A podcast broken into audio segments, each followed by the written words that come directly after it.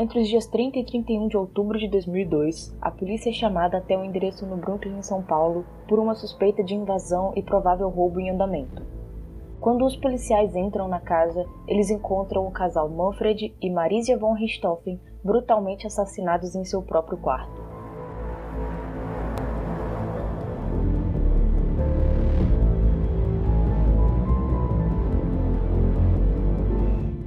E aí, ser humaninhos, Tutopom, ele daqui para mais um episódio do Uma Dose de Crime. E toda vez que eu vou falar esse nome, eu lembro do nome espiritual do programa, que não deve ser mencionado, especialmente com quem a gente tem de convidado aqui hoje, senão vou apanhar.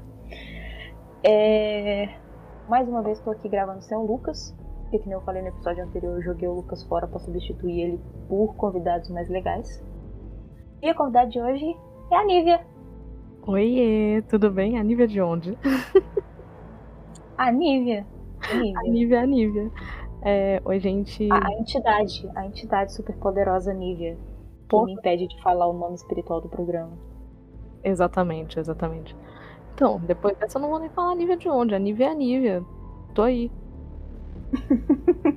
é isso, sabe? Não, eu sou a, a Nívia do Narratrívia.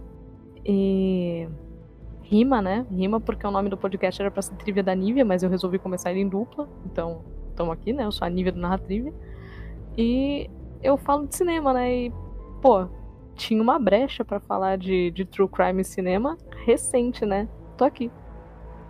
Pois é, a gente viu a oportunidade e, como bons jogadores de RPG, a gente não desperdiça uma ataque de oportunidade. É lógico. Então, vamos aí. É, Hoje aí a gente vai falar do caso Von Richthofen, que todo mundo já sabe porque tá no título do episódio. Eu não sei por que, eu falo isso sempre. Sempre tá no título do episódio e eu sempre acabo mencionando isso em algum momento. É, é terrível. Sempre tá no título do episódio que o casal. que o, que o programa é sobre o casal Richthofen? Não, Miriam. Só esse. Desculpa. que horror. É... E seria louco, imagina se todos os episódios tivessem o mesmo título. todos os episódios casal Richthofen. Aí a pessoa vai lá olhar e fala assim: Porra, mas esse não foi o da semana passada? O que, que eu tô fazendo aqui agora?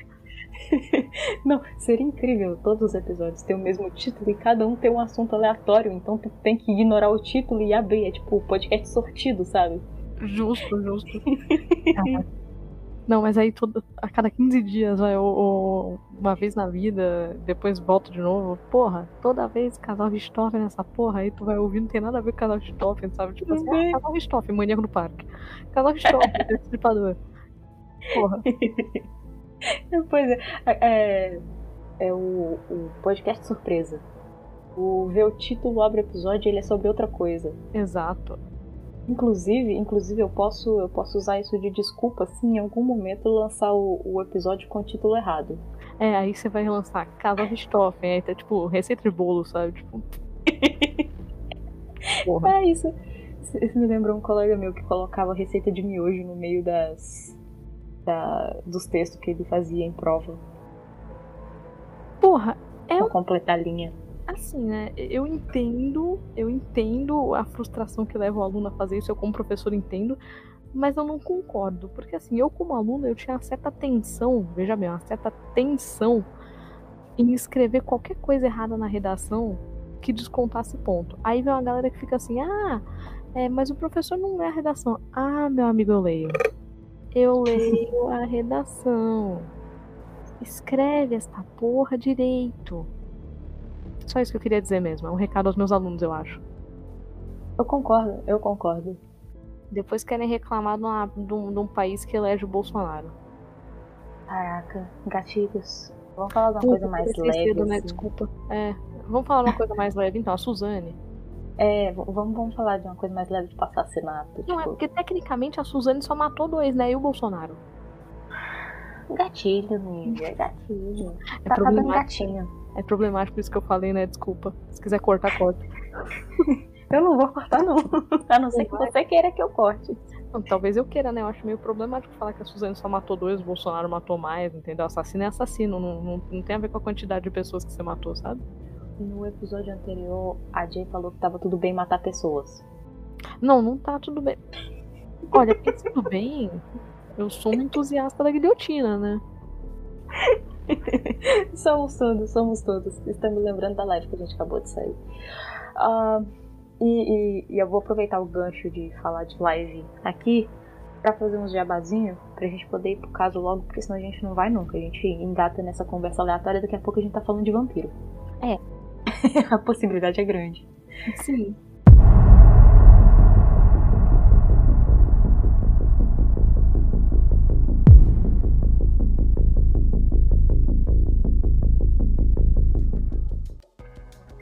Uh, alguns recadinhos aqui para vocês então. Redes sociais, a gente tá no Twitter e no Instagram o, do Estranhocast. Uh, a gente não tinha Twitter, mas agora temos Twinto. Já Twinto. tem um tempo isso. Twinto. É, já, tem um, já tem um tempo isso, mas é sempre bom avisar que abrimos Twinto. E vocês podem seguir a gente lá pra ficar sabendo da, das loucuras que a gente resolve fazer. A gente sempre avisa lá, a gente tá organizando umas coisas para ter uma interação maior com a galera que escuta pelas redes sociais também. Então, no Twitter é estranhocast e no Instagram é estranho.cast. Por que, que é diferente? Porque sim, a gente quis, entendeu? Mas sigam a gente lá, acompanhem para saber qual, qual é a loucura da vez. Porque é, é costuma acontecer umas coisas meio piradas. Um, a gente tem também agora uma plataforma de financiamento coletivo. Então a gente tem uma página lá no Apoia-se. É, se você puder ajudar a gente financeiramente, dê uma olhada lá. A gente tem vários planos de vários precinhos diferentes. Começando com um que é tão barato que ele está mais barato que um, um litro de gasolina. Não é tão difícil com a gasolina do preço que tá, mas continua sendo mais barato que um litro de gasolina. E tem umas recompensas muito legais. A gente tá fazendo umas camisetas pros apoiadores. E todo mundo ganha camiseta. A única diferença que tem é de quanto em quanto tempo você recebe as camisetas. Então saem três estampas por semestre, é uma estampa a cada dois meses. E dependendo do teu nível de apoio, tu pode ganhar todas as estampas ou a, a última estampa que tiver saído na frequência que, que completar o período lá. Eu, ficou bem confuso, mas dá uma olhada lá no, no site que vocês vão entender, tá tudo explicado lá por escrito, é eu que não sei falar. Eu, eu não sei conversar, gente. É, é, um problema que eu tenho. Sabe sim, ela só sabe conversar de madrugada. eu não sei que, como que eu tô fazendo podcast. Eu não sei falar mais. Mas dê uma olhadinha lá. Se tu não puder ajudar a gente financeiramente, compartilha o, o, os episódios, recomenda aí para as pessoas que vocês acham que vai gostar do tema.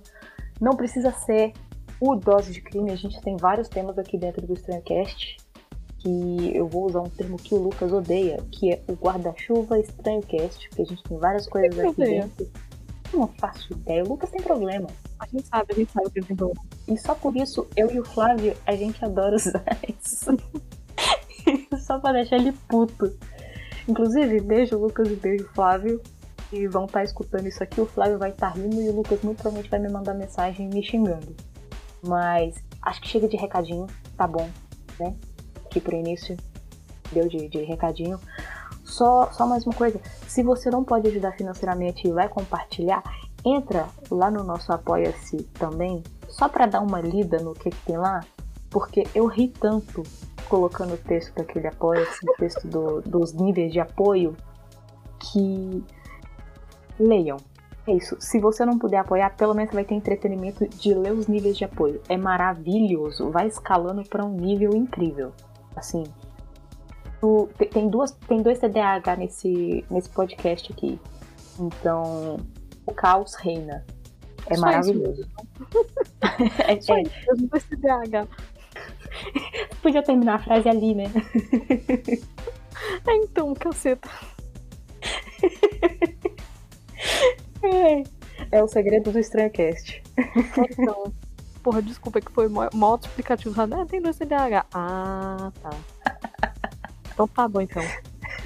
Beijo, tchau. É. Toda vez que tu fala isso, meu cérebro completa essa frase. É terrível. Mas vamos pro caso logo, porque eu acho que já tem uns 20 minutos que a gente tá aqui. talvez, talvez. Mas você vai cortar. Pau no cu do editor. Ah, desculpa, eu tô o editor. É, pois é. Bora lá. Bora lá.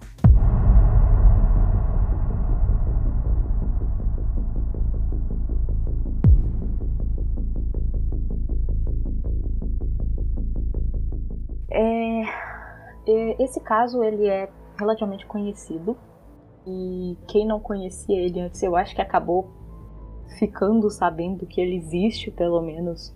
Sei lá, vai que tem gente que é nova e nunca tinha ouvido falar nesse caso. Eu sou Falou? nova, mas É. eu sou nova, mas tem gente que é mais nova do que eu. Não, sempre tem, sempre tem, mas, né? O, o, o, o meu irmão, que é três anos mais novo que eu, já completou 18 anos, entendeu? Então. Não, então. Mas esse caso, ele pega uma notoriedade tão grande que é assim, ó, por exemplo, eu sou professora, certo? é, Eu sou professora há 5, 6 anos, um negócio assim, tá? Não, não tenho certeza. E nesse tempo todo que eu tenho dado aula, nunca eu tive uma Suzane como aluna. Nunca eu tive uma Suzane. Eu já tive Suzana mais de uma, mas Suzane jamais. eu não conheci a Suzane. Eu já conheci Suzana também. Suzane não. Não, então, tu não vai conhecer uma Suzane com, com, com, a, com a minha idade pra menos, sabe? Uhum. Quer dizer, tu até vai, pode ser que tenha uma ou outra, não tô dizendo que não existe isso, mas o caso fica, fica tão marcante que eu acho que pai e mãe nenhum quer colocar o nome de Suzane na filha, né? É medo. É, Lógico que é medo, lógico que é medo. Que horror. Tu colocaria? Eu não colocaria. Eu não teria filho pra começar, né? Porque Não, tudo bem, nem eu, mas. É isso, ó. Um um jeito, um- uma maneira eficaz de não sofrer um matricídio é não ter filho. não tenho filhos. Mentira, se você quiser, tenha, mas. Medo. Ah, é, pra quem não sabe, eu tenho medo de criança. Com razão? É. Porra, com razão. Caralho. Mas, pois. Ah, vamos, vamos começar não com o caso em si. Porque, assim, eu acho que o, o básico do caso, todo mundo que tá escutando aqui já deve ter ouvido. Uhum. Então, vamos ir contando a história do início. Sim. Sim, porque se a gente chegar a falar o que aconteceu na noite do crime, você não entende como três pessoas. Po- Posso falar, né? O que aconteceu na noite do crime? Cara, é, é o que eu tô falando. Muito provavelmente quem tá escutando já deve saber alguma coisa do que aconteceu. Porque se a pessoa ainda não sabia, depois que os filmes lançaram, já deve ter ouvido em algum lugar. Não, sim, sim. Porque assim, quando você ouve o caso, é... e assim, eu era pequena, né, quando, quando aconteceu esse caso. Uhum. E aí o que que eu lembro? Né? Eu lembro que uma menina tinha matado os pais. é, E assim, que ela, que ela não tinha matado ela mesma, sabe? Mas que ela tinha sido mandante do assassinato dos pais e quem tinha matado tinha sido o cunhado e o, e o namorado. E aí eu ficava, caralho, como é que tu convence duas pessoas a matar os teus pais? E o pior, não era, não era nem isso, é que ela apareceu de um jeito quando ela foi presa. E depois que o julgamento começou, né, ela apareceu com uma identidade visual totalmente diferente. E aquilo me marcou mesmo sendo criança. Hoje eu sei que o termo é identidade visual, é, eu sei que ela- o que, que ela estava tentando fazer com isso, qual a narrativa que ela criou. Mas é, eu lembro de ser muito estranho pra mim ver uma menina da idade dela de cabelinho curtinho e roupinha do Mickey, sabe? Uhum. Então, é, como é que tu chega nisso? E agora, né, depois de adulta, é que a gente tem ciência, a gente, no caso eu, de, de como o, o, o crime se desenvolveu e como é que tu convence duas pessoas a matar teus pais. Lembrando que isso aqui não é uma fórmula. Não, não é uma forma. Não, de modo algum. Mas o que eu Eu tô só te zoando, Nívia. Eu sei. Mas o que eu quero dizer é que tem um momento no filme que, por sua vez, é baseado nos autos do processo, é, em que eu virei pra minha, pra minha mãe que tava assistindo o filme comigo e falei assim, ó, se- se isso que o Daniel tá falando é verdade, se ela de fato falou isso para ele, eu entendo total ele querer matar esse cara. E aí, quando a gente chegar aqui, quando a gente chegar no, no ponto aqui na, na história, eu, eu falo qual é o ponto.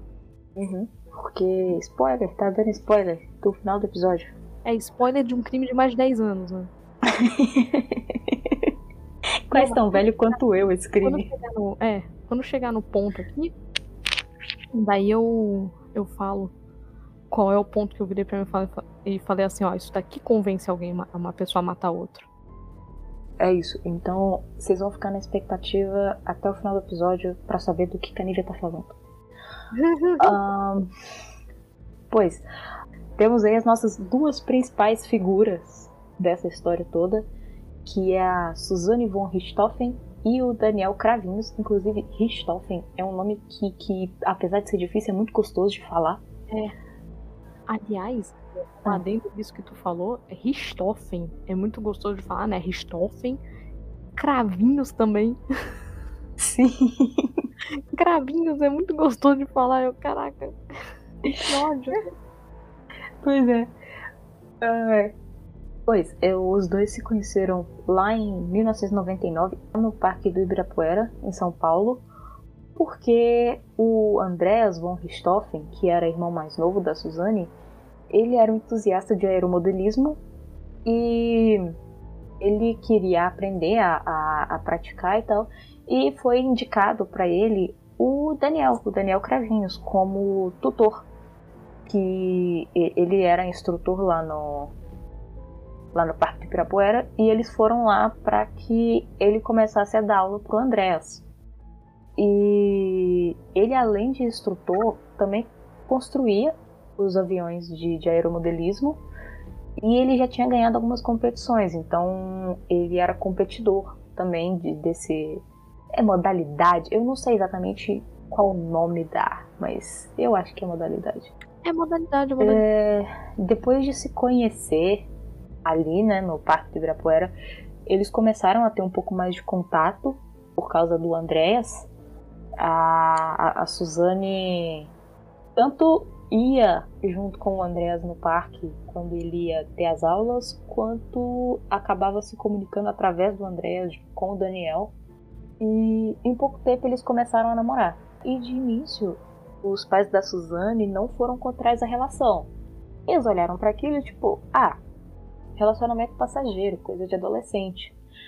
E o, como o Daniel também, tipo, agia meio que como irmão mais velho do, do Andréas, eles eram relativamente próximos, ele começou a dar aula pro Andréas e, e eles ficaram relativamente próximos também. O, os pais da, da Suzane, tipo, deixa rolar, sabe? É.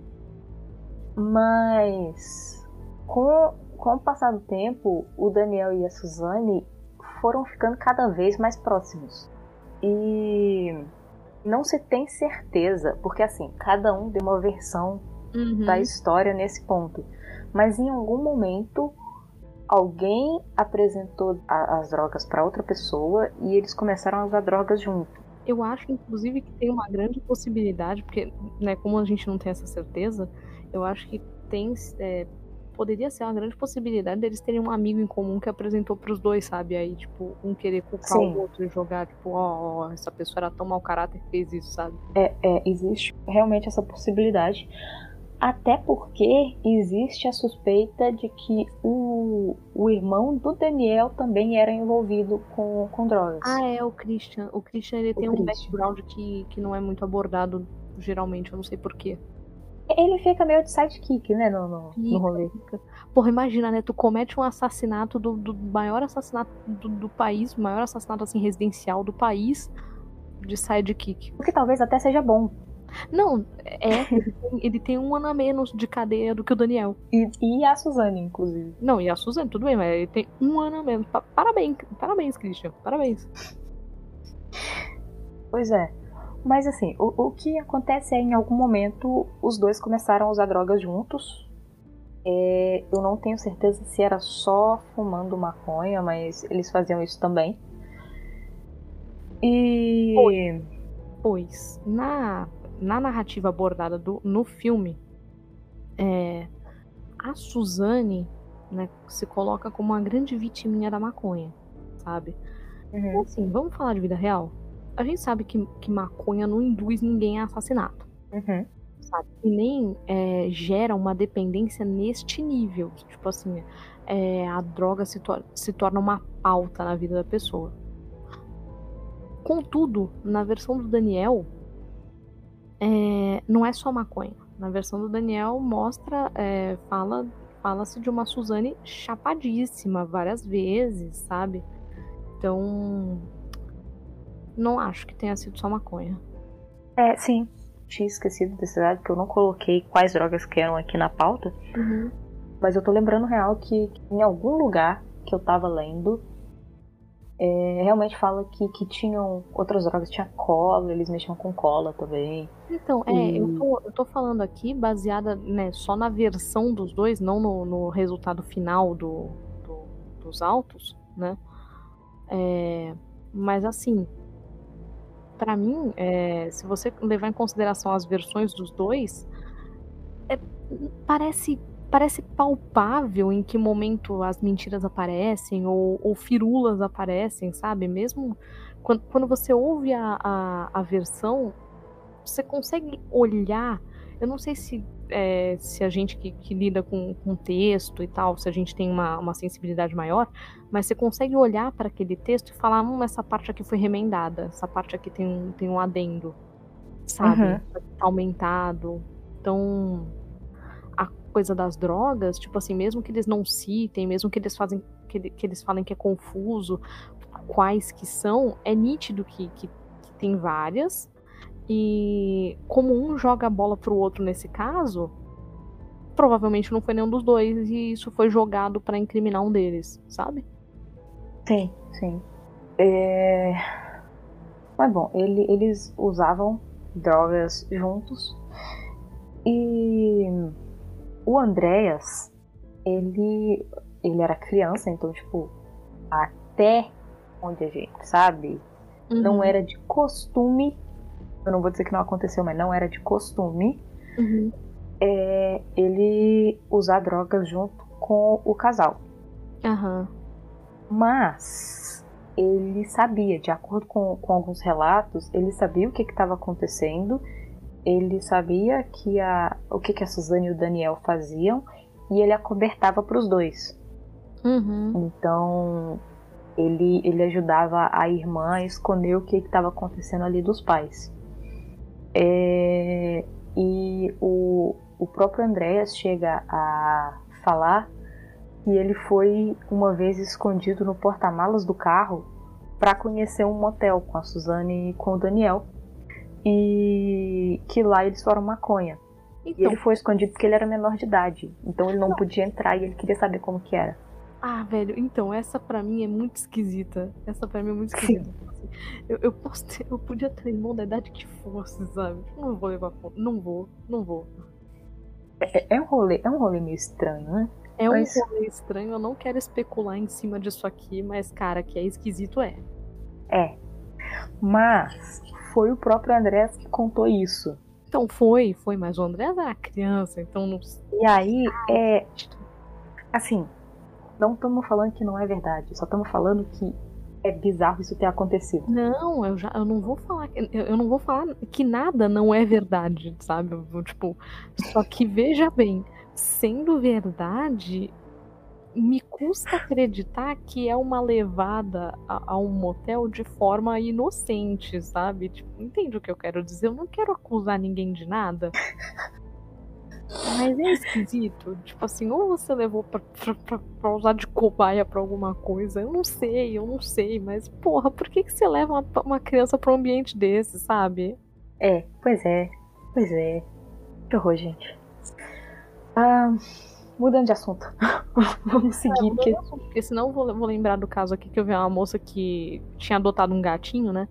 E aí o gatinho ficava chorando toda vez que ela ia embora. Ela, ela foi pro motel com o namorado, ela levou o gatinho e deixou ele lá brincando. Ah, é não, isso. Amiga. Ela levou o gatinho pro motel, deixou ele lá brincando. Porra, Ney, tadinho do gato. É, tem nada a ver com isso, mas enfim, né? Não. Não, levem, não levem terceiros incapazes de se manifestar ao motel. Não levem. Não levem animais e não levem crianças. E se for ir com terceiros, vão com terceiros que sejam maiores de idade e estejam em condição de dar consentimento. Por favor. Por favor. Inclusive, se você levar alguém para um, algum lugar sem consentimento, é sequestro que chama. se for uma festa surpresa.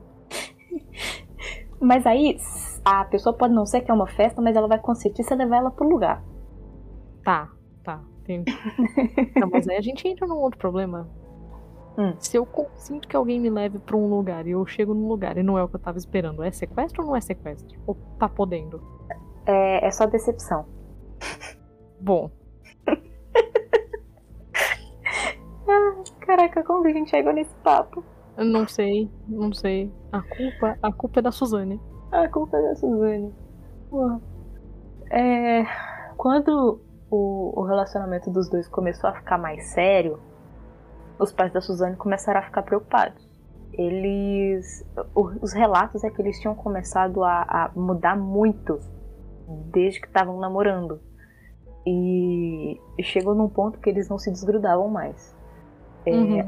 Algumas pessoas que conheciam os dois na época chegaram a dizer que eles pareciam que estavam vivendo um em função do outro, o que acabava afetando as atividades dos dois. Sim. Então, o Daniel chegou a faltar treino de aeromodelismo para ficar com a Suzane, para buscar a Suzane na escola, coisas assim.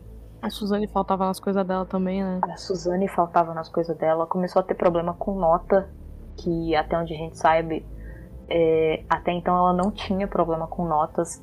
E ela começou a ter muito problema com nota depois que eles começaram a ficar muito grudados, porque ela passava a maior parte do tempo com o Daniel. E isso começou uhum. a incomodar muito os pais da Suzane. E é aí que tá o erro. É. E a gente tem uma, uma segunda versão de que na verdade eles começaram a ficar incomodados porque os dois estavam ficando próximos e eles ficavam incomodados com a condição socioeconômica do Daniel, né, da família Cravinhos. Então, então, isso me parece bastante plausível. De qualquer forma, é aí que está o erro, porque dada essa discrepância social entre os dois, eu tenho certeza absoluta que se os caras não tivessem enchido o saco eles iam terminar normalmente, porque a Suzane, ela me parece, eu tô falando aqui como alguém que, tipo, só acompanhou de fora, né?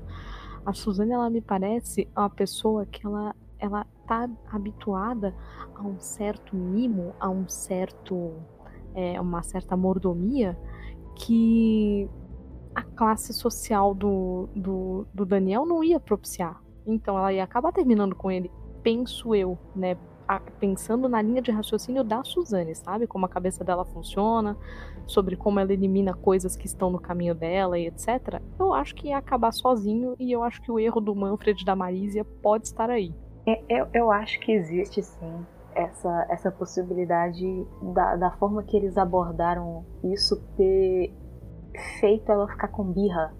Sim. Porque sim. adolescente é uma praga. Não, adolescente, quando pega birra, é uma praga em dobro. Uhum. Eu sei que eu fui adolescente recentemente. Eu era uma praga. E olha que eu nem dava trabalho. É, é, é, é isso, é isso. Então eu acho que é que o pai e a mãe. Caralho. Como é que eu vou falar isso de um jeito que não pareça que eu tô defendendo a Suzane? Porque eu não tô. Eu não tô. É, é que o pai e a mãe eles projetam no filho as coisas que eles queriam para a própria vida, sabe? Então, a, eu acredito que os pais da Suzane talvez tenham projetado nela uma ascensão ou estabilidade social que eles desejavam para a própria vida. E aí, o pai e a mãe eles já estão numa certa idade que eles acham que a, filha, a, a vida do filho tá passando mega rápido, então eles querem que o filho resolva tudo para ontem.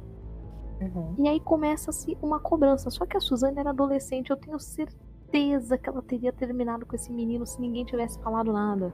Muito provavelmente porque eles iam começar a incomodar um ao outro. Uhum. Sabe? Ou ele ia ficar, tipo assim, ou ele ia se tornar é, subserviente num nível que era confortável estar com ele, e aí o relacionamento ia continuar, ou ela ia começar a, a, a se invocar com a, com a não possibilidade de ele mimá-la tal qual ela era mimada na casa dos pais. Bem provável. Sabe? E eu acho que ia, e eu acho que esse relacionamento ia acabar terminando de qualquer forma. Não quero dizer que a Suzane não ia matar os pais. Quero dizer que esse relacionamento talvez tivesse acabado normalmente. Real. Porque assim, eu acho que, dado, é, dados os relatos de criação da Suzane, é, eu acho que ela ia acabar é, matando os pais pela maneira que ela pensa. Mas se eles não interferissem no relacionamento, talvez ela fizesse sozinha ou ela achasse outra pessoa, sabe? O Daniel é que não precisava disso na vida dele. Não tô dizendo que ele é bom, ele só não precisava disso na vida dele. É, eu acho que esse rolê inteiro é um grande não precisavam disso pra vida deles. e não é. Inclusive, é, toda vez que eu lembro do Andres, meu coração dói um cadinho. Ah, é, o André sim, o André sim.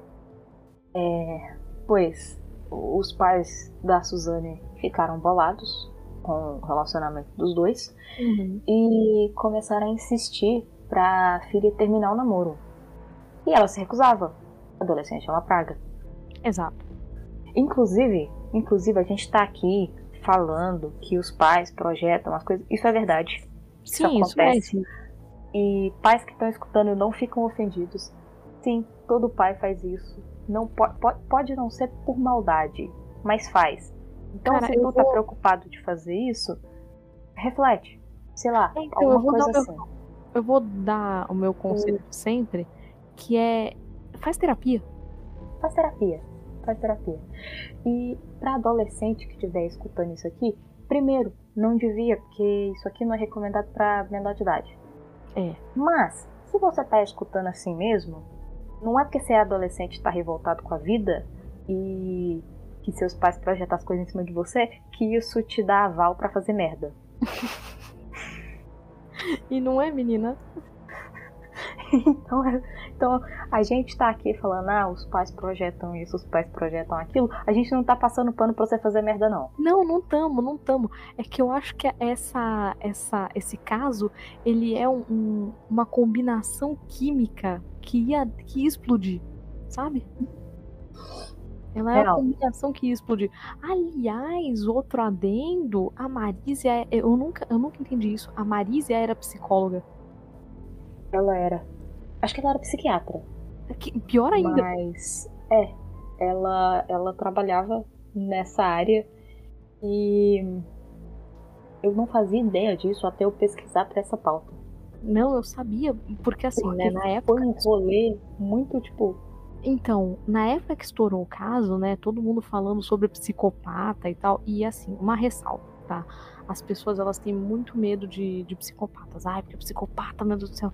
Quando a gente fala a palavra psicopata, as pessoas imaginam uma pessoa com um sorriso macabro, coberta de sangue, e o psicopata ele não é isso. A pessoa pensa no Dexter. É, é. Não, não é nem no Dexter. No Dexter coberto de sangue, inclusive. É. É, a pessoa pensa no Dexter, no Hannibal, não sei o quê. As pessoas pensam nos psicopatas que matam. E na real, veja bem, Dizem, eu não sei se isso é uma falácia ou não, mas eu ouvi por muito tempo da minha vida que os melhores cirurgiões eram psicopatas. É, assim, eu tô falando isso sem, sem respaldo é, psicológico, tá?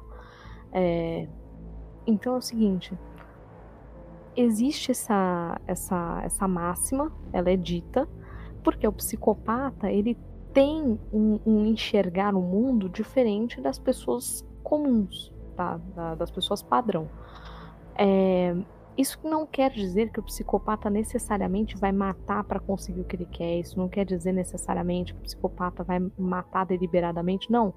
O psicopata ele tem um conceito de culpa e que, que não existe. Ele não se sente culpado, por exemplo, e ele tem um, um às vezes ele tem o, ego inflado de ah, não vão me pegar.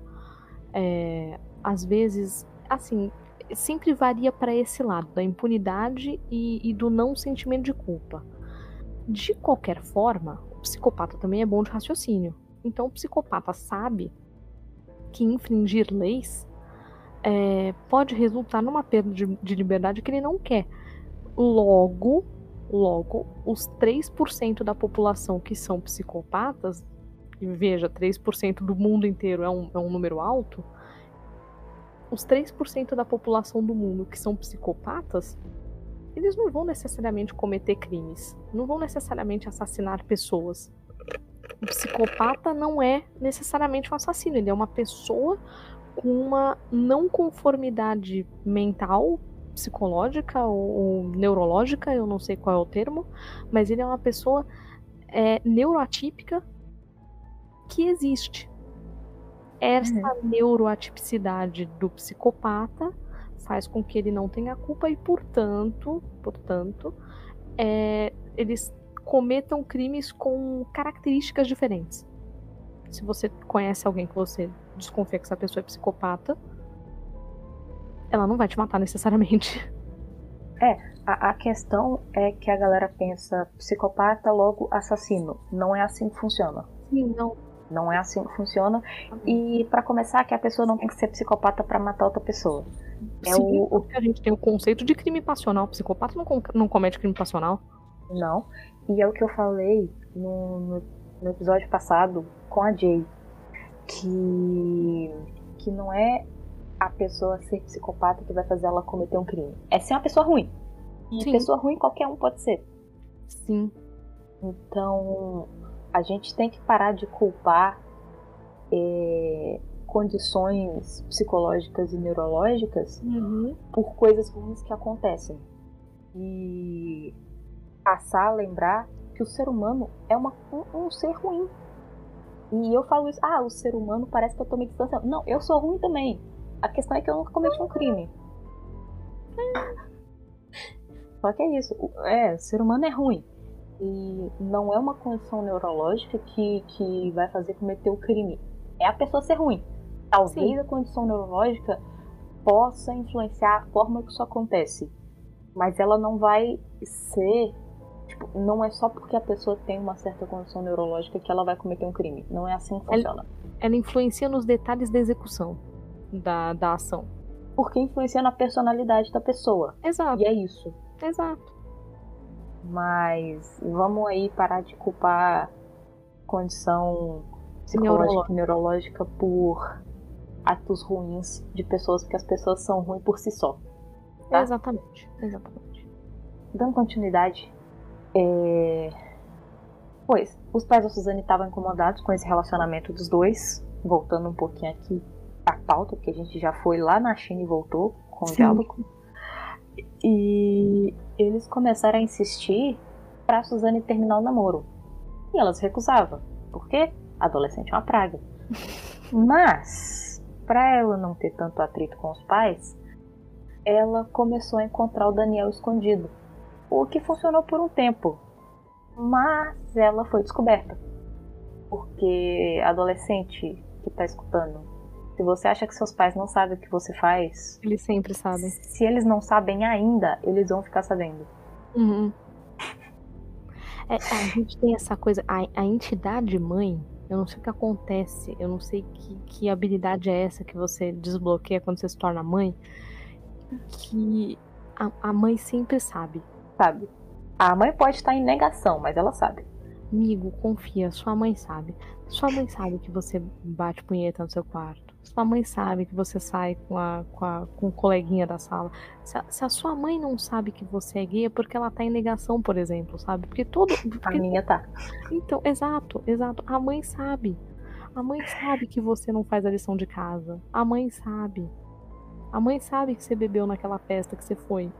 Você acha que você conseguiu disfarçar? Você não conseguiu, disfarçar. A sua mãe sabe que você mastiga chiclete de menta para tirar cheiro de cigarro. Sua mãe sabe. E eu, eu, vou te contar uma coisa, tá? O cheiro de cigarro não sai com chiclete de menta. Tá bom? Era melhor você fumar mesmo. É, é, bom que é um episódio pra gente botar terror em adolescente. Sim, sim. terror é sua mãe sabe. E eu tô falando sua mãe, mas seu pai também. que homem é um pouco mais tapado, mas seu pai sabe também. Sabe. Se ele não, não descobriu por ele mesmo, sua mãe contou. Sim, sim. Seus pais sabem que você consome pornografia. Sabe, eles sabem de tudo isso. Eles sabem que você não terminou com o namoradinho. Eles sabem que você arrumou um namoradinho. É incrível, é incrível. Pai e mãe, é isso. É telepatia que chama. Eu não sei, ela rede de loucura pai e mãe. Não sei o que acontece. rede de loucura parental, adorei. É, é. É... Bom, ela, ela acaba sendo descoberta, porque seus pais sabem. Sim. Em, em uma das discussões sobre esse relacionamento dela com o Daniel, o pai dela briga muito com ela e dá um tapa no rosto dela. E nisso, ela sai de casa na hora e ela fala que ela não vai mais voltar para casa e tudo mais e vai para casa do Daniel. Isso acontece na versão dos dois, na versão de depoimento dos dois. Então a gente tem aqui é, um Manfred que se descontrolou neste episódio. Agora, a gente tem na, na versão da Suzane algumas falhas que são as seguintes. É, em determinados momentos ela quer colocar o pai dela como super rígido, e em outros como um modelo a ser seguido. Ao passo que é, na versão do Daniel ele pinta um, um Manfred desequilibrado é, agressivo, bêbado, sabe? Então eu também acho que talvez o Daniel esteja exagerando na versão dele. Eu acredito que o Daniel está exagerando na versão dele.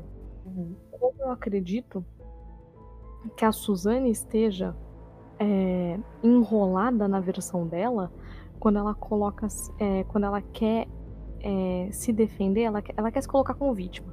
Então ela coloca o pai dela como é, como a figura do vilão, prisioneiro, mas depois ela tenta pintar o Daniel como o verdadeiro vilão. Então eu acho que ela se enrola nessa versão e quando ela faz isso a gente fica com uma imagem muito enevoada do Manfred. Sim. Né? Então a gente não. Mas assim, verdade seja dita, o Manfred certamente não é a pessoa perfeita, né? O pai perfeito, porque ninguém é. E eu também não acho que ele seja é, essa pessoa terrível que é pintada no, no depoimento do, do Daniel. Sim, sim. Porque afinal ele era. Bom. Eu não sei, eu não sei. Eu ia falar, não, porque afinal ele era. Ele, ele tinha um determinado status, ele conhecia uma quantidade de pessoas, mas pessoas têm segredos horríveis. Então não sei, mas eu não acho que ele seja tão ruim assim. Pois é. é... Mas daí ela, ela volta para casa depois disso, apesar de ter falado que não ia voltar, ela volta para casa. Porque o jovem e... sempre volta para casa. Óbvio. O adolescente é uma praga. é, vai ser minha frase. É, a, a, grande frase desse episódio. Adolescente é uma praga. Uhum. É, porque é o seguinte, ó, a, a, se você é um adolescente que tá aqui ouvindo a gente, que não deveria mais estar, é o seguinte. Só, pai... só por você estar tá ouvindo isso quando você não deveria, já prova que tu é uma praga. Sim, e a sua mãe vai saber que você tá ouvindo a gente. Mas a, a, a, questão é a seguinte: se você em algum momento discute com seus pais e planeja sair de casa, os seus pais sabem que você vai voltar. E você tem que lidar com a ideia, você tem que lidar com o fato de que você tem que voltar. Porque se você não voltar, você vai para onde, criatura? A vida não, não é não é essas, esses desenhos que a gente vê, esses filminhos que a gente vê. Ai, ah, vou fugir de casa. Aí você faz uma trouxinha, coloca nas costas. Não é assim que a vida funciona, Chuchu. Não é. Não é. Inclusive, pandemia, não saiam de casa. Bem lembrado. Pois. É, mas a Suzane volta. E ela volta falando que ela tinha terminado com o Daniel de vez. Uhum. O que não era verdade, não. Mas ela falou em julho de 2002, isso já passou alguns anos desde que eles se conheceram, os pais da Suzane vão numa viagem para a Europa. Uhum. Eles passam um mês inteiro fora, tipo, julho ali, no final de julho e tal, eles passam um mês inteiro fora. E a Suzane fica na casa dela. Uhum. E durante esse período inteiro, o Daniel passa a viver na casa dela, junto com ela. É, o, o, irmão do Daniel, o Christian Cravinhos, também frequentava o local. Ele não estava morando lá igual o Daniel estava, mas ele frequentava o local também. E, de acordo com a própria Suzane, em depoimento, aquele mês foi o paraíso para os dois. Sim. E quando os pais dela voltaram, ela resolveu pedir pro pai dela para comprar um flat para que ela e o Daniel pudessem morar juntos. A gente sabe que eles não gostavam do Daniel, então ele obviamente recusou. E é, é exatamente o, ponto que, que a gente comentou aqui um pouco mais cedo, que toda essa discussão que os pais da Suzane tinham com ela, insistindo para ela terminar o relacionamento, todo, tudo que eles falavam que ia contra o relacionamento dos dois, acabava incentivando mais o, os dois, é. porque cria birra.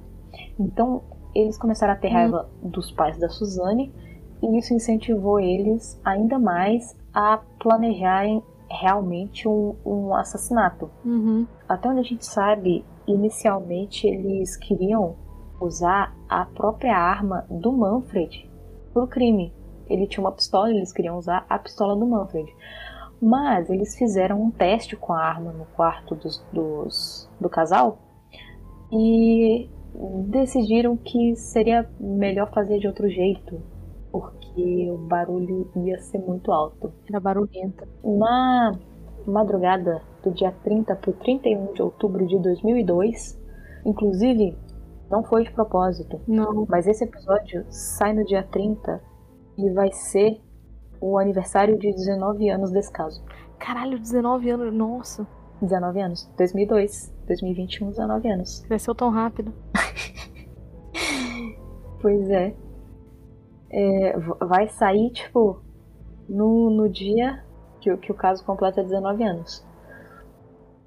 É, então, no, na madrugada né, do dia 30 para o dia 31, a Suzane sai com o Andréas e o Daniel, escondidos de madrugada, como eles já costumavam fazer, para Suzane ir para o motel com o Daniel e o Andréas ficava num cybercafé, geralmente jogando no computador e tal.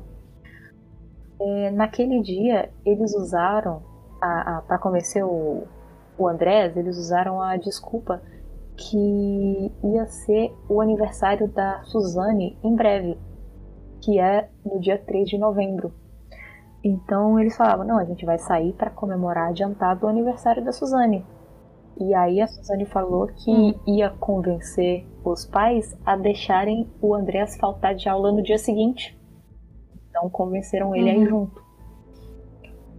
É, depois de deixar o Andreas no cybercafé, o Daniel e a Suzane se encontram com o Christian, que já estava ali no, perto do cybercafé esperando. O, o Daniel tinha convencido ele a participar do plano, porque até onde a gente sabe, de início ele não queria, ele relutou um pouco, porque tipo, seu irmão chega te uhum. chamando para matar alguém, não é assim. É. Mesmo com o histórico do Christian, eu acho que, que ele ficou meio tipo. Do que, tu tá se metendo? Mas, como o Daniel parece irredutível, ele aceita. E aí, junto com o irmão dele, ele era irmão mais velho do Daniel. Então, eu, eu não sei se é por um senso de responsabilidade, eu não sei se foi por dinheiro, eu não sei exatamente o que foi que convenceu ele. Mas ele foi convencido a participar do plano e eles foram então no carro da Suzane para casa dela. No carro dela já tinha as barras de ferro, já estava no porta-malas, as barras de ferro que seria usada no crime, além de luvas cirúrgicas e meia calças que eles colocaram no, no corpo assim para deixar, para evitar de cair pelo e, e cair prova que pudessem colocar eles na cena do crime. Então foi todo um planejamento uhum. CSI. E foi. Depois que eles chegaram na casa da Suzane, ela entra primeiro para ter certeza que os pais ainda estavam dormindo. Então dá um sinal para que os dois irmãos entrassem. E eu sei que eu não dei aviso de gatilho no início, porque até aqui, apesar de ser uma, uma história tensa, ainda estava relativamente tranquilo. Mas uhum. agora a gente vai entrar numa parte, numa sequência de descrições bem pesadas. Então, é, uma sequência bem fiquem grave. avisados, uhum. gatilho de violência extrema e são descrições gráficas. Eu não vou colocar foto, eu não vou colocar nada disso no, no site. Eu não acho que, que seja uma boa ficar colocando isso, porque não é nosso objetivo aqui chocar. Mas. Não tem por que colocar um, a, a cena do, de um crime resolvido. De verdade, não tem por que colocar a cena de um crime na internet, assim, à toa. É. Pois, depois que os irmãos entraram, a Suzane ficou no andar de baixo. A casa tinha dois andares e tal. Então a Suzane fica no andar de baixo e o Daniel Cravinhos e o Christian Cravinhos eles sobem pro segundo andar e o Daniel ataca o Manfred e o Christian ataca a Marísia, ambos ao mesmo tempo. Uhum. Porque a ideia era atacar os dois para que um não acordasse o outro. Sim. Ambos foram atingidos na cabeça com, com as barras de ferro que eles levaram. E o Manfred ficou inconsciente primeiro.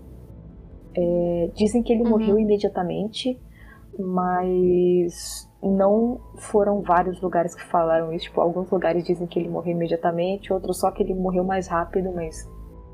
A, a, a, o real é que ele fica inconsciente primeiro, porque ele é acertado na parte de trás, na cabeça, meio na nuca, assim. Mas uhum. a Marisa ela foi acertada na lateral da cabeça e ela tentou usar a mão para se defender.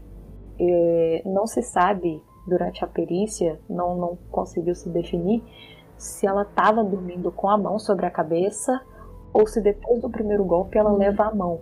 Mas a verdade é que ela tem o, os seus dedos esmagados na, na tentativa de colocar a mão na cabeça, assim, alguns dedos dela são esmagados.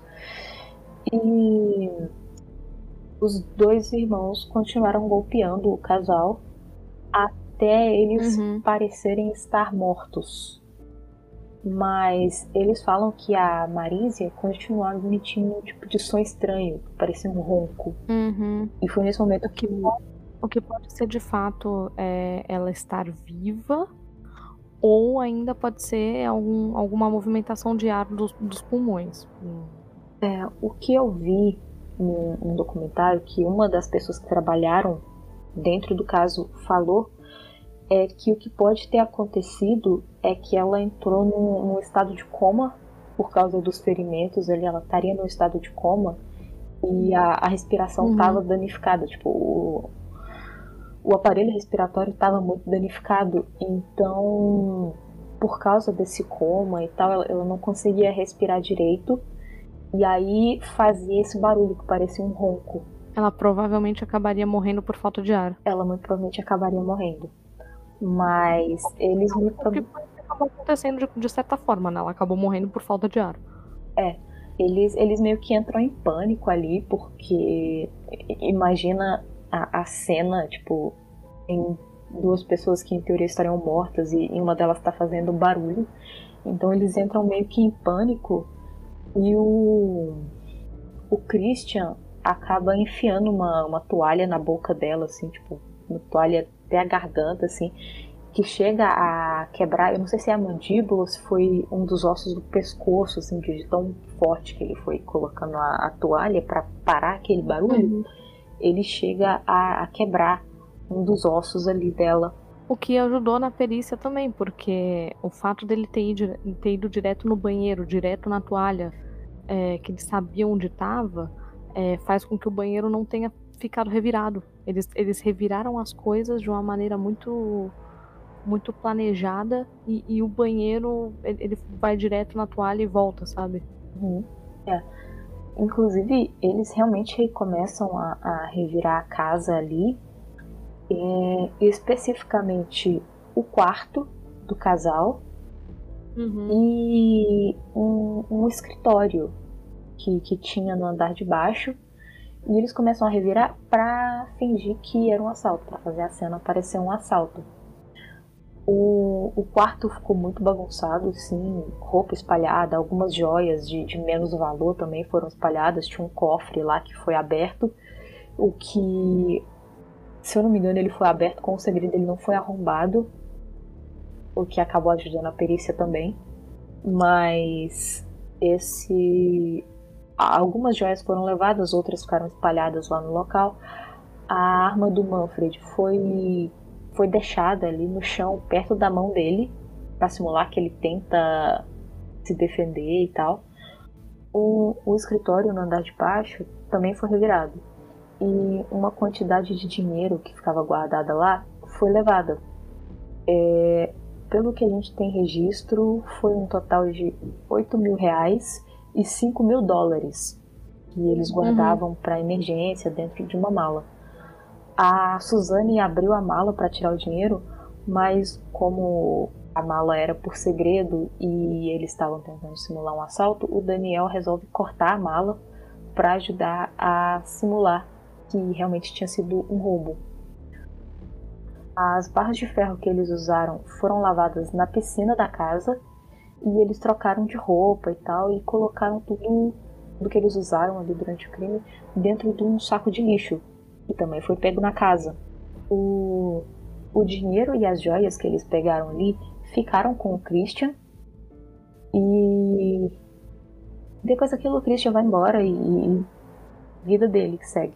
E o Daniel e a Suzane então vão para um motel. E aí eles pedem a suíte presidencial.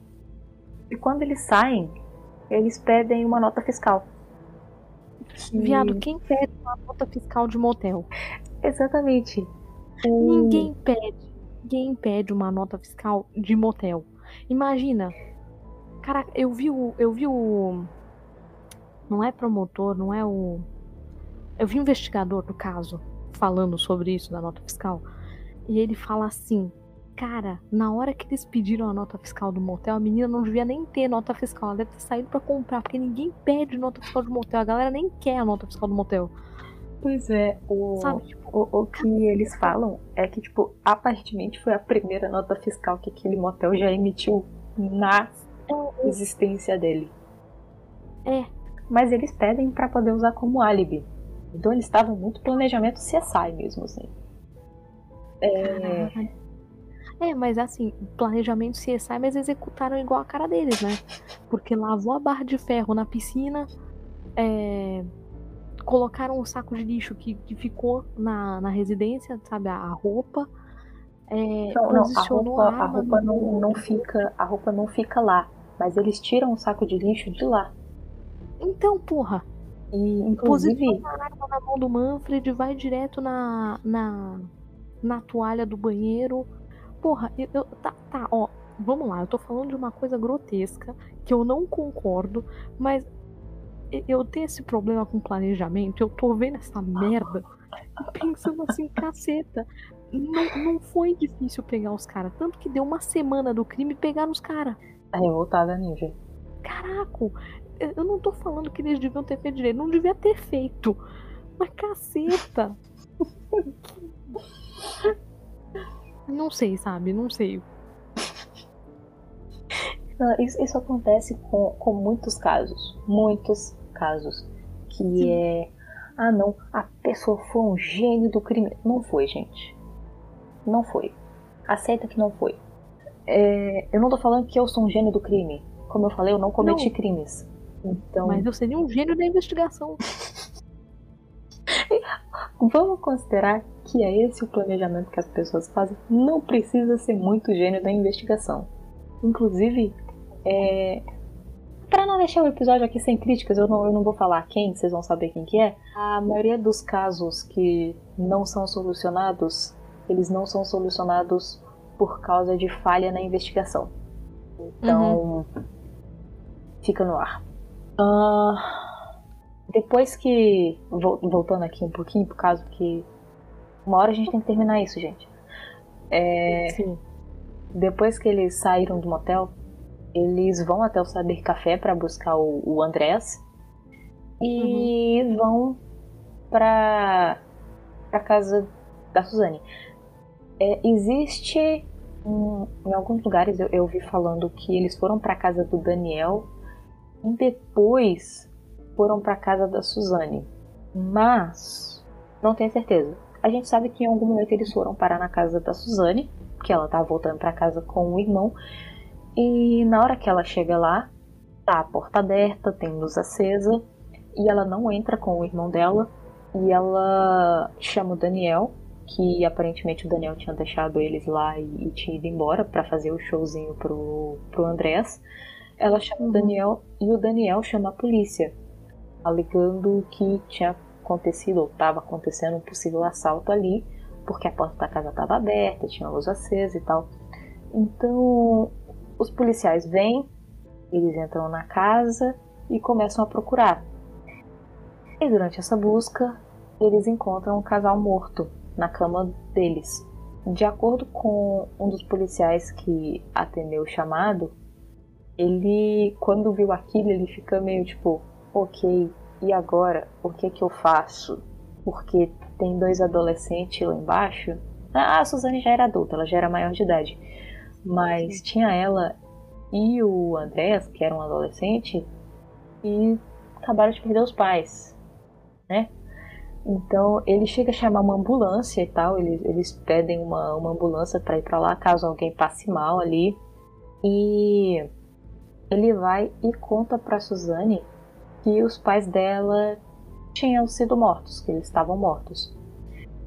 É, de acordo com ele, ela quase não reagiu, o que deixou ele meio chocado, e ela só perguntou o que, que ela devia fazer então, o, o que, que ela devia fazer depois ali.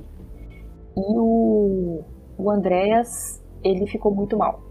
Ele fica muito mal desde aquele momento. Uhum. É, eu tenho um pequeno comentário para fazer aqui que é muita gente fala mal da, dessa questão de não ter reação. Aqui uhum. a gente sabe que ela não teve reação porque ela já sabia. Sim. Mas. Mas na vida real não tem reação por causa de choque. Na vida, a gente nunca sabe como uma pessoa vai reagir numa situação de luto. Uhum, então, uhum. não é porque a pessoa não reage de primeira que ela não tá mal ela só tá passando tanta coisa na cabeça e, e, e, emocional e químico nela que ela trava.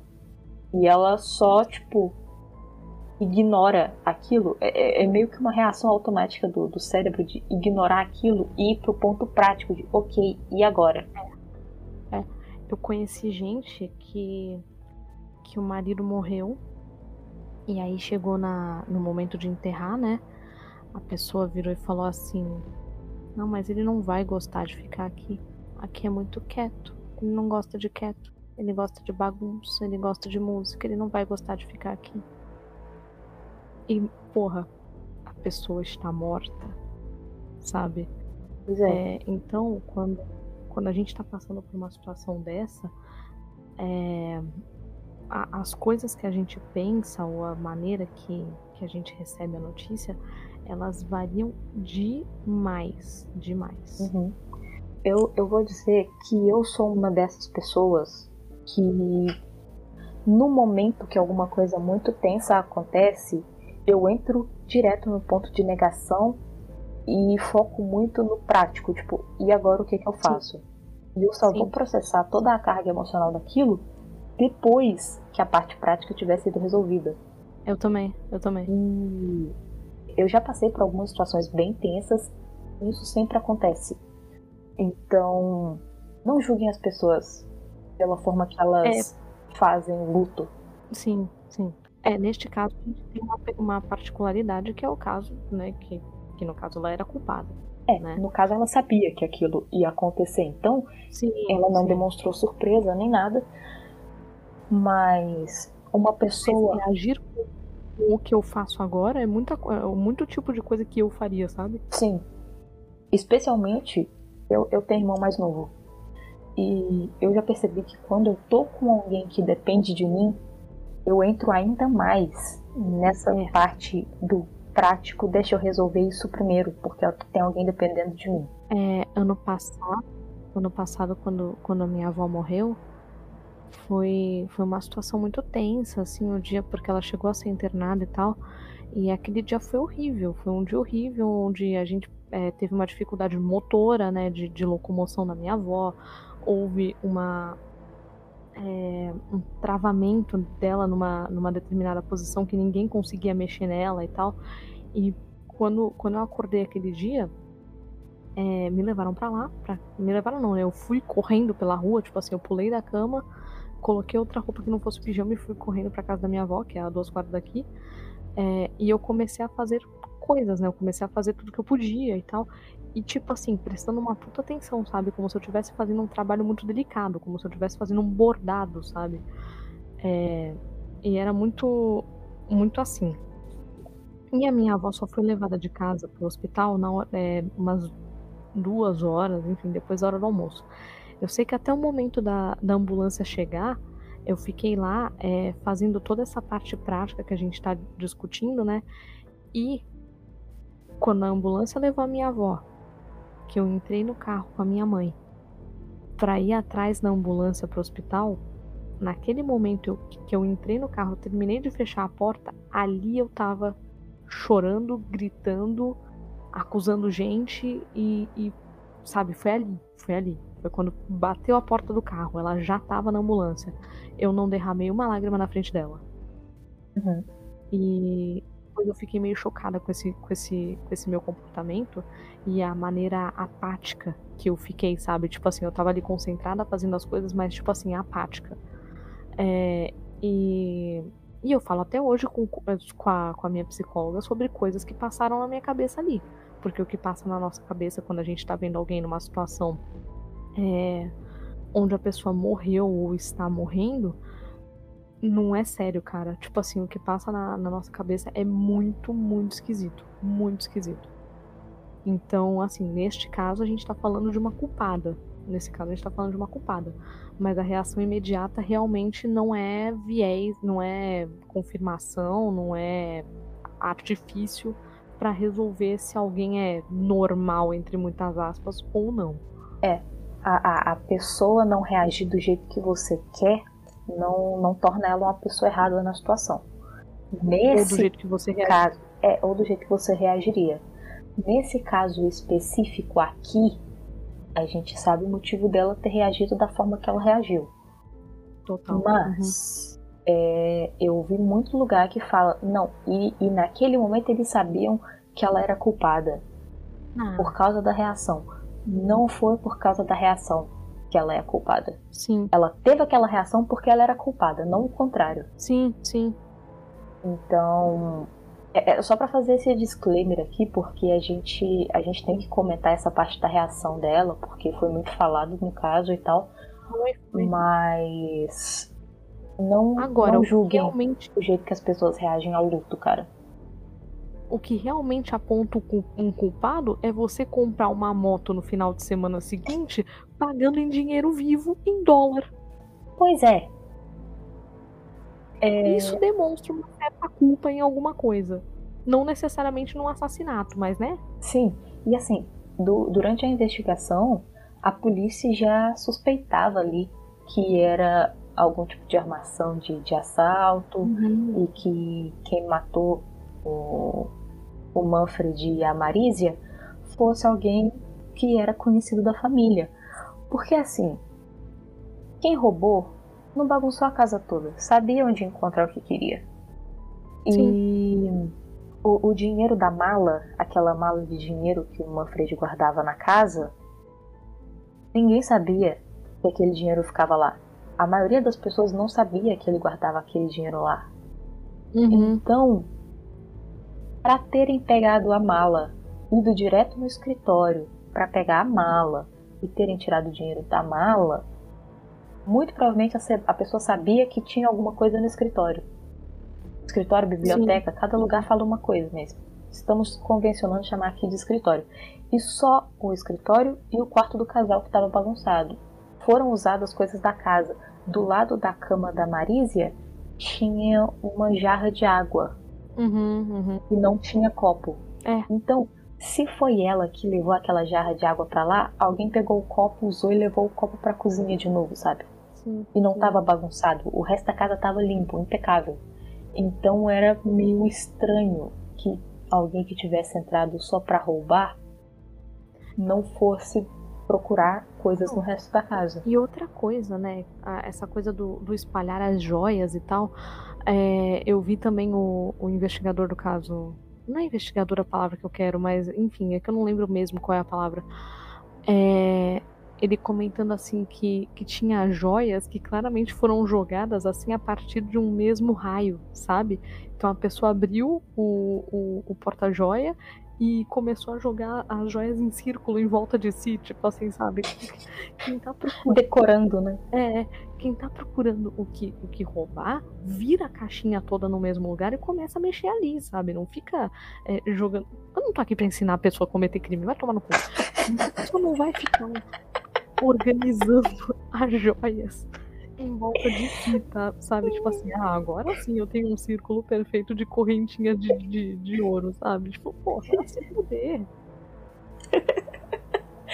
Eu não tô aqui pra ensinar o outro a cometer crime. Não, não tô aqui Caralho, que frase linda. Joga em círculo mesmo, joga assim, joga assim. Vai lá, Champs. Mentira, não cometam crimes. Mas se cometer, joga em círculo. Não, não.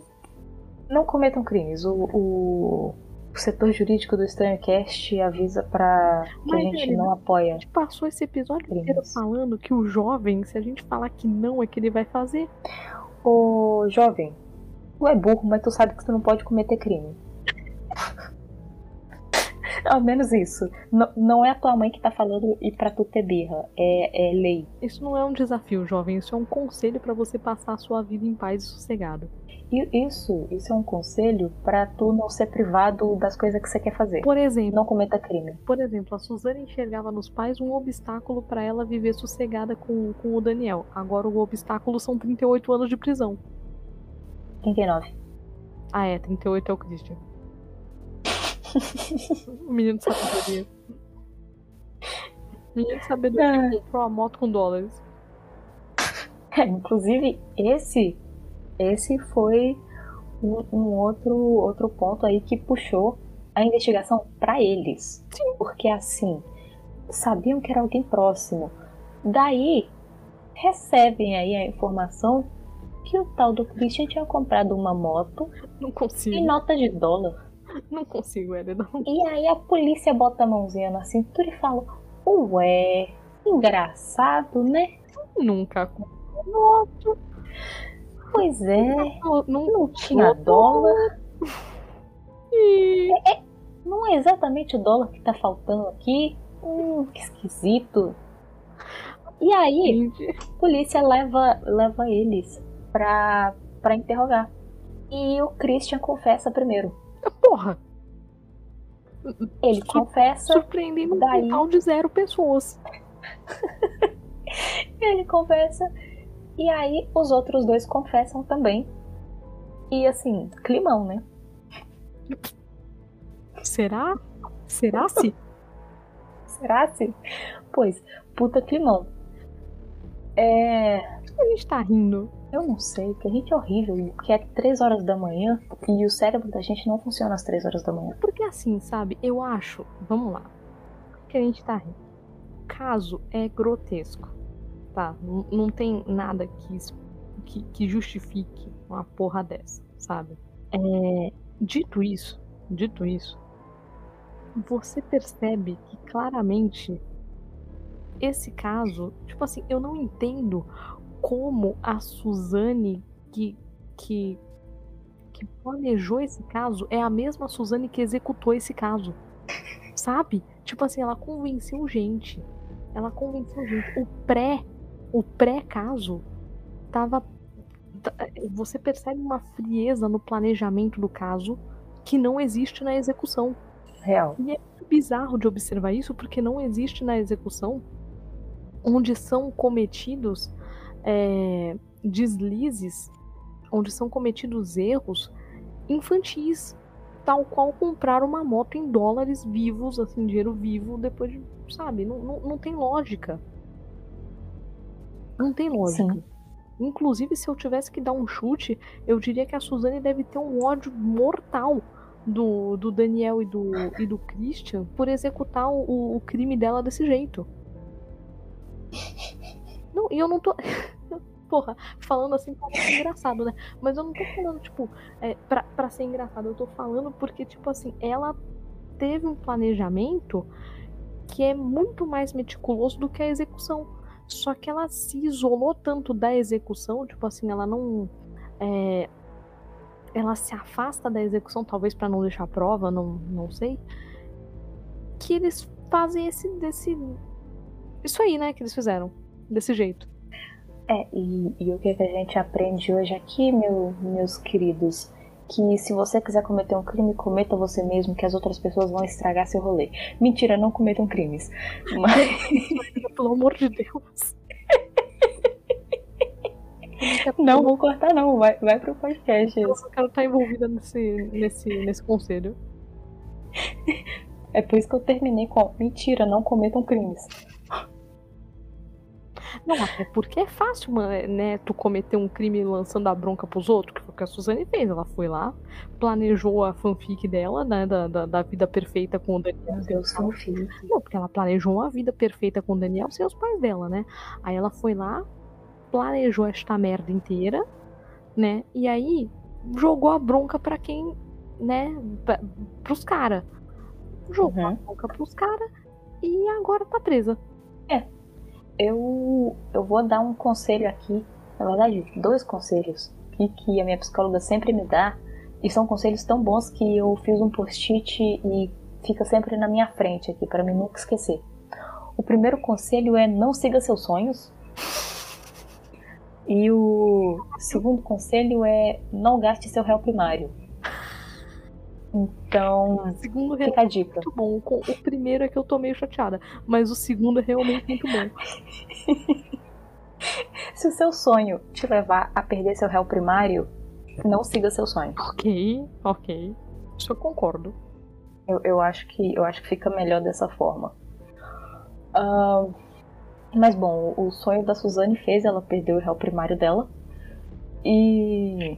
38, 39 anos da vida dela. Pois é. é. Desde que foi presa, a, a Suzane tinha um advogado, tipo, ela, era, ela tinha grana, né? Então ela tinha um advogado bom ali. E o advogado dela instrui ela e ajuda também ela a construir a tal imagem de menina frágil, infantil. O que mais uma vez é uma burrice sem tamanho. É, aquela imagem de, de menininha influenciável Se for e, mais frágil e tal. é, e, e que ela tinha sido deixado levar pelo namorado do mal dela namorado. e tudo mais. E assim, não colou muito porque. Era muito, era. Uma... Não, não é nem isso. Lívia, é pior. Porque durante uma entrevista que ela foi dar pro Fantástico, uhum. Pouco antes da entrevista, a câmera tava gravando, eles não sabiam, Nossa. e a câmera pega a, a Suzane conversando com o advogado e o advogado falando pra ela chorar, instruindo ela a forçar o choro durante a entrevista. Não, e ela falando, eu não consigo, eu não consigo. Pois é. E ele, mas você vai ter que chorar. E ela, eu não consigo. É, então, a câmera pegou isso. E isso foi pro ar. Sim, sim. E aí, meio que caiu não, a, a não, imagem. E não só isso. Quando prenderam a Suzane, ela tinha uma postura, ela tinha um cabelão, sabe? Ela tinha, ela, ela, ela, ela, tinha um visual um tantinho mais femme fatale do que ela tem, do que ela assumiu depois. Não que fosse muito femme fatale, porque afinal ela era, ela era uma jovem, tal, não tinha nem como, como ser muito. Mas ela tinha um jeito um pouco mais mulherão. E aí, do nada, ela aparece com uma franjinha, um cabelinho curtinho, que aliás eu lembro que isso me marcou um tanto, porque eu usava o mesmo corte de cabelo na época. Isso aí me pegou um pouco. Porra, é, é, e aí ela aparece. E eu, e eu prendia igual ela apareceu na, na, no Fantástico, tá? Eu parei de prender o cabelo depois disso. Juro pra ti. É, então, assim, ela aparece com, com presilinha no cabelo, sabe? Umas coisas muito de criança. Porra, eu tinha sete anos e usava aquilo, sabe? É, então, tipo assim, ela aparece com presilinha, franjinha, sem maquiagem, roupinha da Mini, porra. Porra, que forçado, caralho. Pois é, assim. Tentaram emplacar um, uma história ali, um, um, uma identidade ali e não colou, não. Não. É. O, o Daniel, ele acaba que ele também monta a versão dele do que aconteceu. Sim.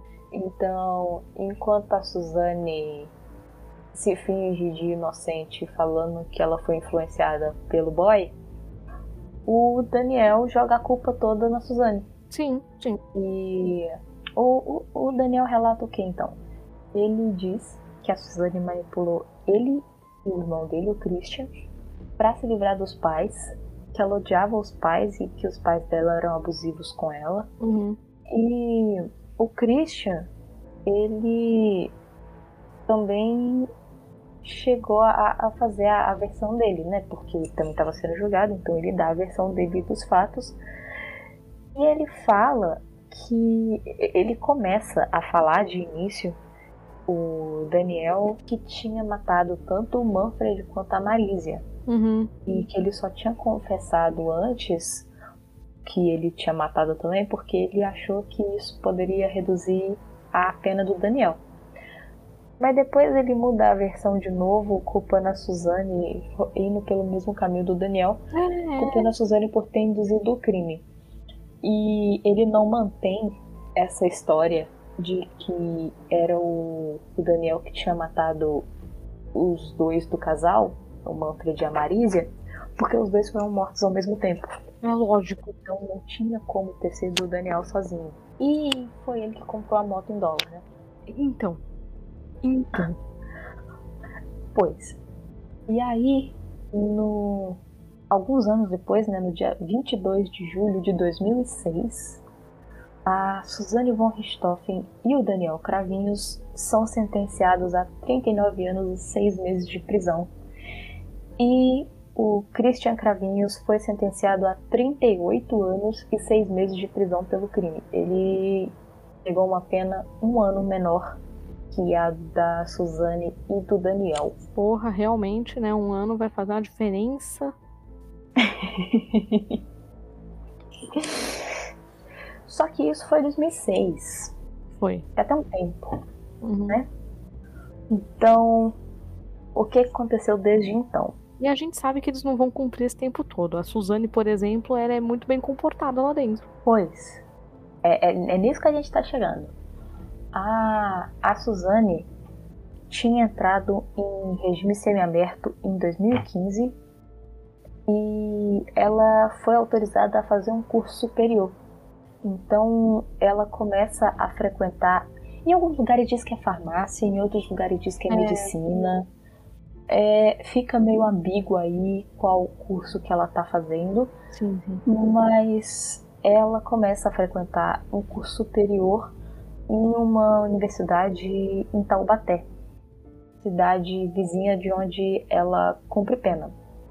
E ela também teve dois relacionamentos durante a, a prisão o, o primeiro foi com uma, uma companheira de, de prisão ali, uma detenta também, a, a Sandra Regina Gomes, que cumpria, cumpre ou cumpria, não sei, pena por sequestro.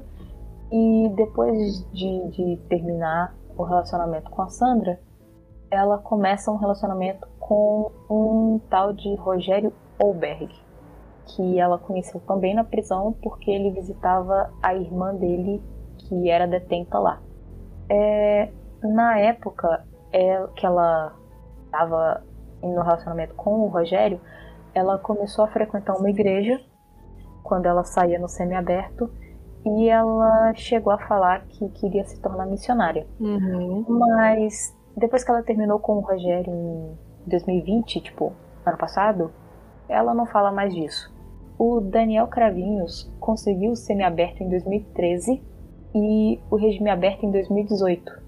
Então, atualmente ele cumpre pena em regime aberto e tá levando uma vida discreta, tipo, no canto dele. E ele é casado atualmente. É, é discreta no canto dele, mas eu tenho certeza que em qualquer lugar que ele dá o nome dele, as pessoas ficam tipo, bicho. Sim. É, é, por isso, inclusive, que ele tá no canto dele, muito provavelmente. Sim, imagino que sim. É, o Christian Cravinhos, ele tinha conseguido sair pro semiaberto também, mas depois ele acaba se envolvendo numa confusão num bar e ele foi acusado de agredir uma mulher. Então ele é preso de novo e perde o benefício do regime aberto. E por causa dessa, dessa agressão, ele acaba tendo uma nova condenação e somando essa condenação nova com a que ele tinha anterior, anteriormente, é, chega a um total de 41 anos e 10 meses de prisão. Eu prefiro não falar nada sobre isso. É, é melhor. É... E aí a gente chega no ponto que eu acho que é o mais delicado desse caso inteiro, que é o Andreas. Uhum. O, o Andreas, desde a época do crime, ele viveu um bom tempo recluso, tipo, fora do, do da mídia, assim, escondido. Ele estava escondido. E ele se forma em farmácia e chegou a fazer um doutorado em química pela USP. Inclusive, professores, pessoas que, que conviveram com ele durante esse doutorado e, e durante essa carreira acadêmica uhum. dele, é, falam que ele era uma pessoa que tava ali, tipo, tinha um, um futuro muito brilhante pela frente, porque uhum. ele era muito inteligente e tudo mais. E assim, a única vez depois disso tudo que ele se pronuncia publicamente sobre o caso foi em 2015, quando ele escreve uma carta e manda para um jornalista para rebater alguns rumores que o pai dele, o Manfred von Richthofen, tivesse desviado dinheiro da empresa que ele trabalhava na época e que ele mandava esse dinheiro para algumas contas no exterior que estavam no nome da Suzane, porque tinha surgido uma discussão sobre se a Suzane receberia ou não o parte da herança, né, que seria dela, e não, ela não recebe a herança, mas existiam essas contas no, no exterior que estavam no nome dela. E, bom, estava no nome dela. Não tem como ela simplesmente não ter acesso a esse dinheiro. Uhum. E aí, como era uma quantidade relativamente alta de dinheiro, chegou-se a, a, dizer que o Manfred praticava corrupção dentro da empresa que ele trabalhava e que ele mandava dinheiro, esse dinheiro de corrupção para conta no exterior. E daí o, o Andrés veio defender o Manfred falando que não, que ele não tinha feito isso e que isso era tudo mentira que o pessoal estava inventando. Eu não sei o desfecho disso, se é verdade esse rolê da corrupção, se não é, não sei. Eu fiquei sabendo disso porque o Andreas manda essa carta rebatendo essa, essas falas, né? Uhum. E nessa carta ele também compartilha e expressa toda a raiva e indignação que ele tem pelos três culpados, inclusive a irmã dele, uhum. que em algum momento ele tinha, quando ele era bem novo, na época ainda do crime, ele tinha falado ah, que ele perdoava e tal, e ele chega a falar nessa carta que não, que ele não perdoa e que na época que ele tinha falado que perdoava, ele só tinha falado porque ele estava sob influência da irmã dele e ele não sabia muito bem o que, que ele estava falando na época. Uhum. É, no início desse ano agora, em 2021, para ficar bem datado esse episódio, ele acaba sendo detido e levado para um hospital depois de invadir o quintal de uma casa em São Paulo. Ele parecia estar sob efeito de álcool e de maconha, e ele vestia umas roupas rasgadas e sujas, tipo, ele não estava ele quase não foi identificado. Ele só foi identificado no, no hospital. No início ele nem, ele nem deu a sua própria identidade. Então é, é, é notável que. Estrago, né? É, tem um impacto. Tem um impacto nele até hoje, isso que aconteceu. Uhum. O que né, faz muito sentido. Uh, agora, no, no último mês, em setembro, é, lançaram dois filmes pela Amazon Prime. Que era pra ter sido lançado antes no cinema, mas pandemia. Pandemia, exatamente. É, os filmes são A Menina que Matou os Pais e O Menino que Matou os Meus Pais, que apresenta, respectivamente, as versões do Daniel Cravinhos e da Suzanne von Richthofen durante o julgamento. Lembrando, fi os filmes não são documentários. Eles são filmes e eles são baseados nas versões. Então, o, o que cada um dos filmes vai mostrar é o que cada um deles relatou.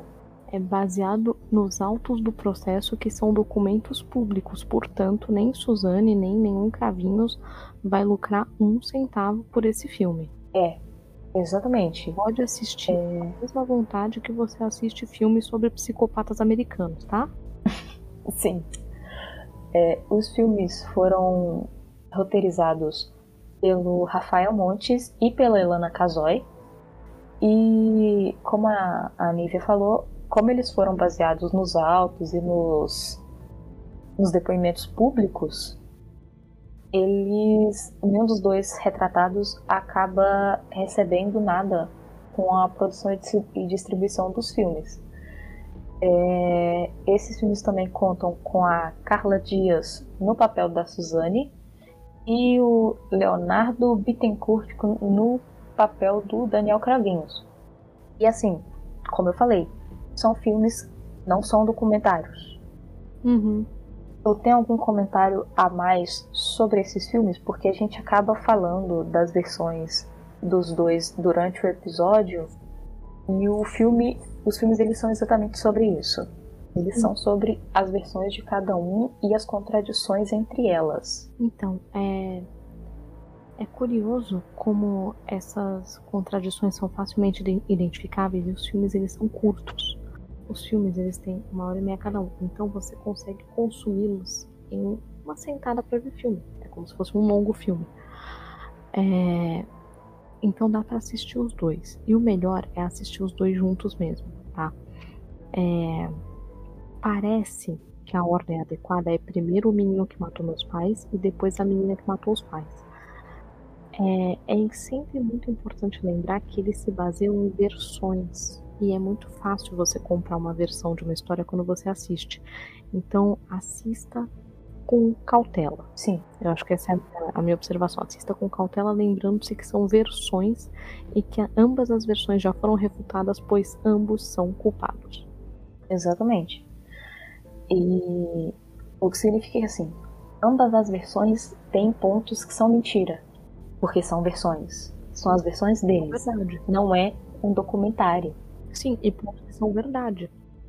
É, é. Só que você não pode sair assumindo que são os pontos que você quer ou que você acha plausíveis. Já foram averiguados. Sim, exatamente. É... E aí, abordando essa parte de ah, não é, é muito fácil tomar partido quando você assiste um filme e tudo mais. Vamos, vamos abordar. A gente vai abordar isso aqui por alto, porque a gente não quer tomar processo, a gente não quer gente vir encher o saco, então. Mas eu acho que é necessário falar.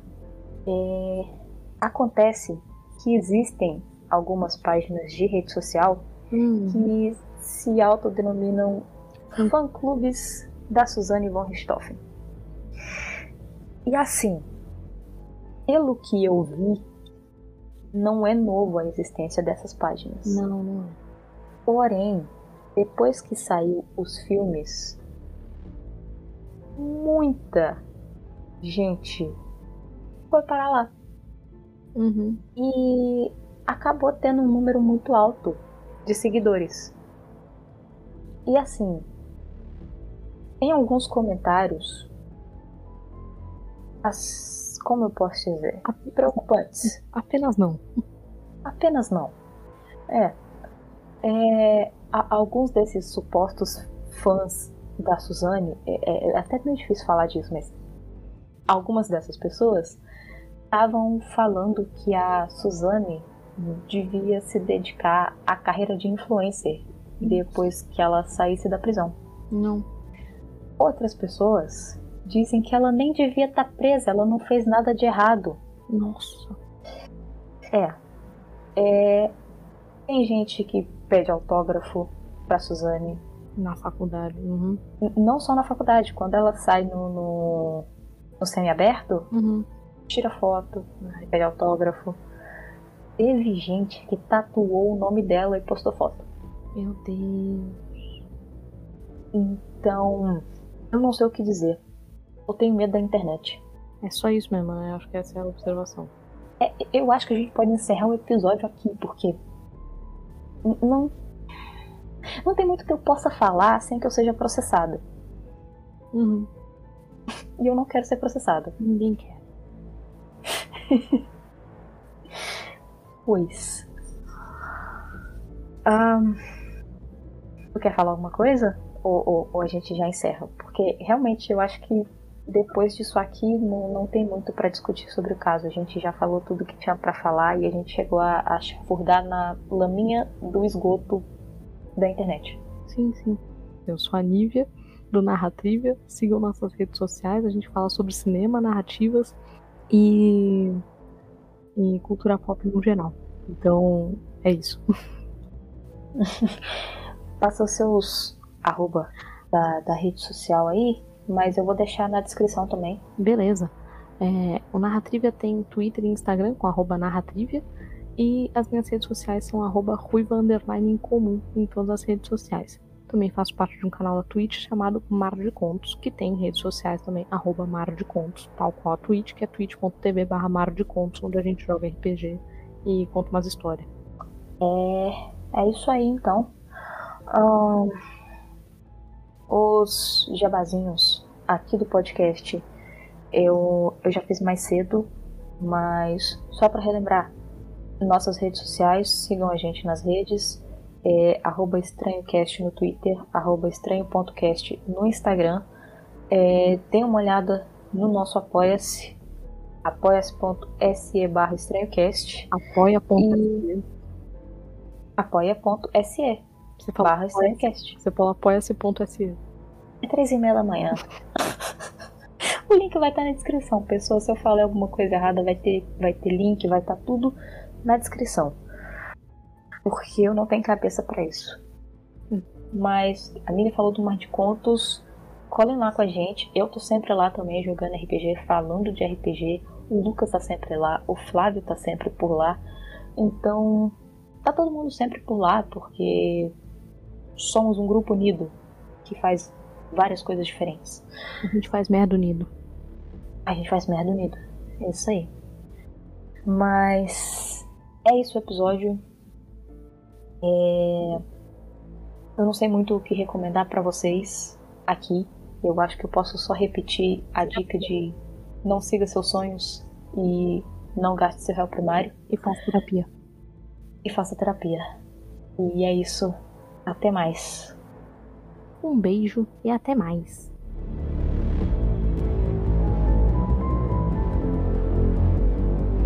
Caraca, que susto. Eu me assusto toda vez que o que o Coelho fala. vez. É porque é muito alto. Eu me assusto sempre. Ou vem cá, eu tô falando normal ou tá saindo meio ASMR? Tá saindo um pouquinho, mas tá de boa. A minha voz também tá meio ASMR. Meu pai tá aqui hoje. Ele não foi trabalhar hoje.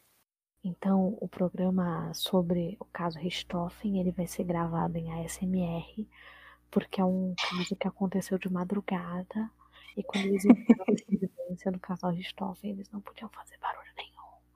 Então, a gente tá fazendo esse programa ASMR, eu vou até é, arranhar aqui o microfone pra ele. Eu não sei porque eu tô gesticulando com a mão, nem câmera aberta tá. É podcast, ninguém sabe que eu tô gesticulando com a mão e eu não consigo falar sem estar gesticulando. A sua criança parte. interior sabe, e é isso que importa. Ah, a interior é exterior, né? Porque é, eu, eu tenho cinco anos de mentalidade. Com certeza. É, caraca, eu, eu não consigo manter o foco, né? Tá, tá fora. Não, não trabalhamos com foco. Não, trabalhamos com foco. Trabalha com foco é o foco de pestilência, é outro podcast. É outro podcast. Tem outra temática. Meu Deus. Nunca usou a criança para ter contato com um adulto que você tava afim, né? Eu. Mas tudo bem. Talvez eu era criança. Então, é, mas agora, Elida, é o seguinte, agora você, você tem os irmãos criança. Em algum momento, esses irmãos criança vão ter, vão ter um professor, uma professora que você vai achar bonito. Aí você vai ficar, pô, vou levar o Zezinho na aula, né? Lógico que eu vou levar o Zezinho na aula. Porra. É claramente algo que eu faria. Justo. Mas eu não justo. tenho irmão. Bad. Ou não, né? Criança. Trauma. É, Ah, é, Como diz o Lucas, eu tenho 372 irmãos. é, não, se tu quiser me ceder algum que eu levo ele na aula pra ti, eu levo, não tem problema. Tu quer levar todos? Não, todos não, todos não. Eu levo um pra uma aula específica onde o professor seja gato, entendeu? Eu não sei quem são os professores dos meus irmãos. Eu não sei nem qual a idade dos meus irmãos, cara. Caralho, é- muita tá- tá gente. bom, vamos- continuar aqui, porque depois dessa, né, não sei nem o que dizer. Ela tinha um visual um tantinho mais femme fatale do que ela tem, do que ela assumiu depois. Não que fosse muito femme fatale, porque afinal ela era, ela era uma jovem, e tal, não tinha nem como, como ser. Olha, Ah, considerando. Considerando que morreu gente. não, não, tô falando de postura, Elida. Elida, de Eu sei. Eu, eu tô levando pro lado literal da palavra. É, não, não mete a piada no meio, Elida, porra. Desculpa. Então, Eu não consigo. É três horas da manhã.